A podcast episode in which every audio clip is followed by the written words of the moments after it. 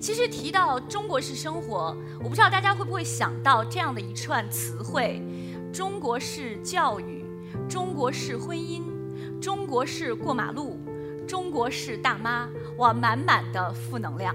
那么什么是中国式生活呢？其实中国式生活的真谛是生活。当下我们对中国式生活理解的误区，我们会把它当成是高冷的、有仪轨的、非常的形式感的。我们理解的真正的中国式生活，就是没事儿喝茶，没事儿是生活，中国式是喝茶。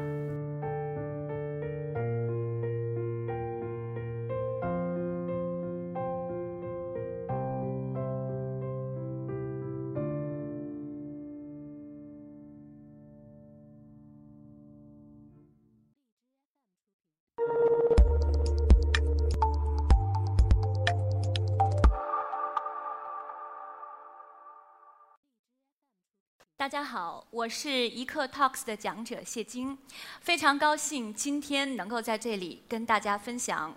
那么要从传统文化一直谈到移动互联网，那么我们要先从中国式生活说起。其实提到中国式生活，我不知道大家会不会想到这样的一串词汇：中国式教育、中国式婚姻、中国式过马路、中国式大妈。哇，满满的负能量。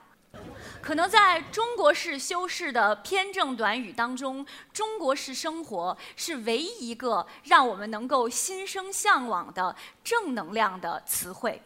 那么，什么是中国式生活呢？又提到中国式生活，大家脑海当中可能会浮现出这样的场景：有这样的一群人，他们穿着棉麻的衣袍曳地。手上戴着琳琅满目的珠珠串串，然后非常肃穆地端坐在一起，要么不说话叫止语，要么不吃饭叫辟谷。那其实这就是我们当下对中国式生活认知的很多误区，甚至在我们的圈子当中传唱着这样的一个段子，叫做“一分钟成为国学大师速成法”。说你只要做到如下三点，你就可以成为中国式生活领域的大师。什么呢？第一，慢。无论你在做什么，你的动作都要很慢很慢。哪怕开水烫到了你的手上，你也需要很慢很慢地把它擦拭掉。第二，静，始终面带微笑，尽量少说话。第三，在一群人当中，如果有一个高谈阔论者滔滔不绝，你非常云淡风轻地反问他一个问题：这个重要吗？大家都笑了哈。看来我们都参与过这样的文化活动。那这样的文化活动，这样的中国式生活，可能往往只能证明我们自己没有文化。其实当下我们对中国式生活理解的误区，我们会把它当成是高冷的、有仪轨的、呃，非常的形式感的。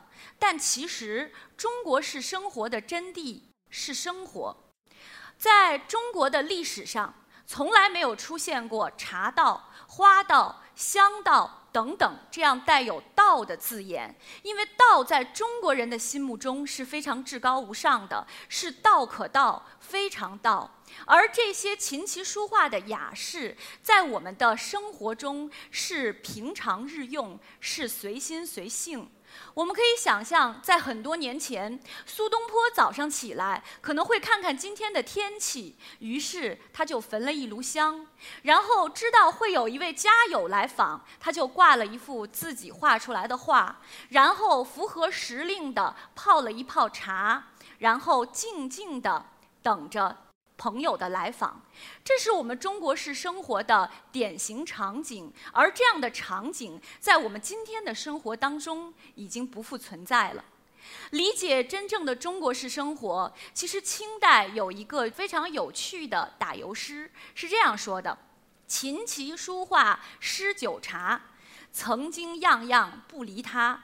如今七字都更改，柴米油盐酱醋茶。我们怎么理解琴棋书画诗酒茶的茶？它不是我们今天高大上的表演，而是文人情趣情怀的表达。那我们怎么理解柴米油盐酱醋茶的茶？因为平民百姓在柴米油盐酱醋都不需担心的时候，会坐下来泡一杯茶。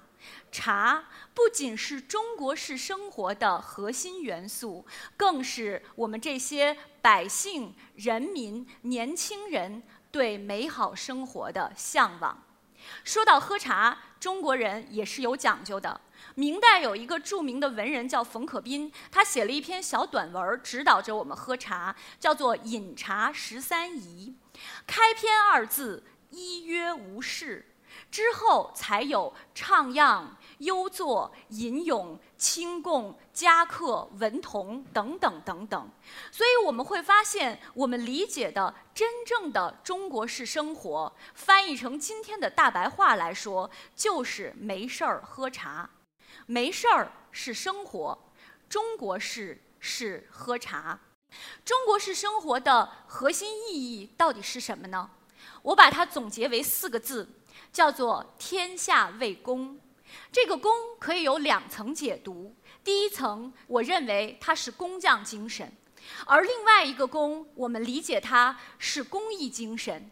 那么就是在今天我们纷繁驳杂的当下，它可以用更简单的方式，让那些喝可乐的年轻人可以来喝茶，让他们去 KTV 的时间可以转而去练练书法，让他们骑行自行车的时候心里还默念上一段唐诗宋词。所以在此刻，在当下，让我们追寻内心的宁静和回归，回归到最本朴的一种生活的初心当中。这就是我今天要讲的所有的故事。非常感谢大家的聆听，谢谢大家。